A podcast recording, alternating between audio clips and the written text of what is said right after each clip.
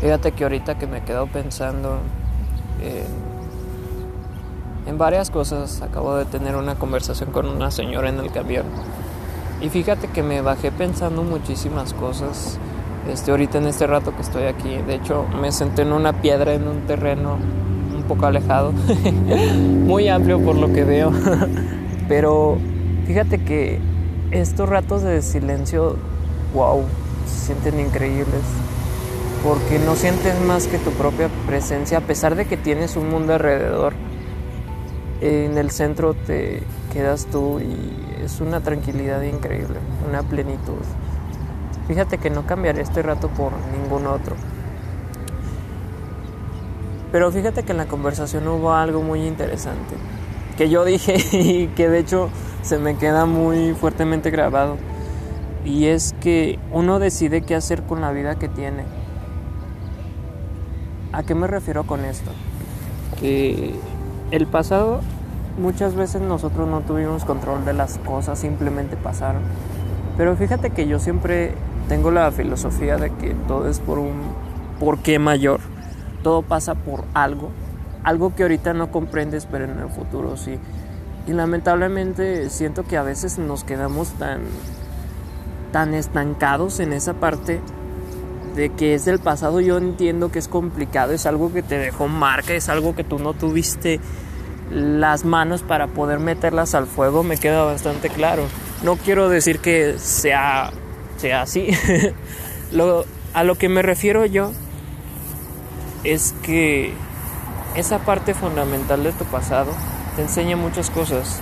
Te enseña más que nada a que eres vulnerable a muchísimas situaciones y lamentablemente a veces nos dejamos influenciar mucho por la queja, por el victimismo. Y yo lo entiendo, yo también estuve ahí, sé cómo se siente, sé lo que es ser víctima. Pero pues a final de cuentas nadie es víctima de su vida, tú decides qué hacer en este momento.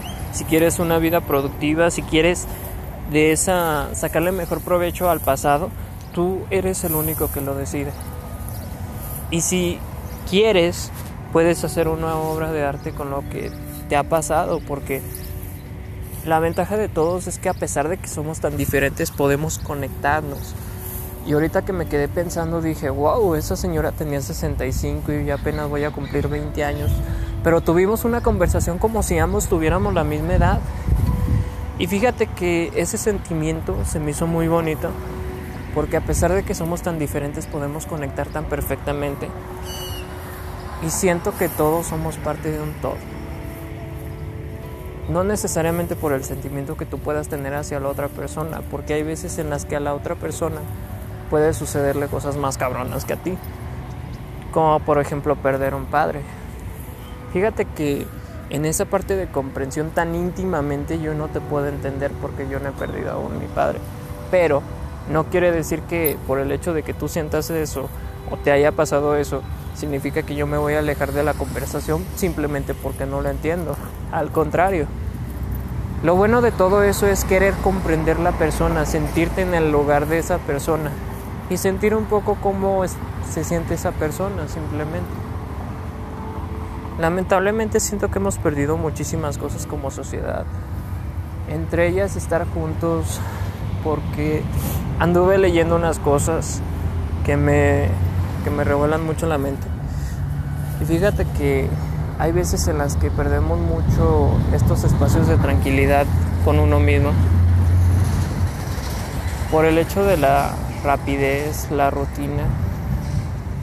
Pero algo bueno que me quedó de este día es que pude conectar con una persona y pude dejar una parte de mí en esa persona. Y sé que para la próxima vez que nos volvamos a encontrar, sé que voy a, voy a poder volver a conectar con esa persona y voy a poder este, platicar de mejores cosas. Yo no hago este tipo de contenido simplemente para pues este, hacerme famoso ni nada de eso. Al contrario, lo hago para poder encontrar esas personas con las cuales puedo conectar más íntimamente. Porque la ventaja de ser tan diferentes es que podemos tener cosas que nos conectan. Y creo que esa es una bonita manera en la que yo puedo contribuir a tu vida y pues te deseo que tengas un excelente día.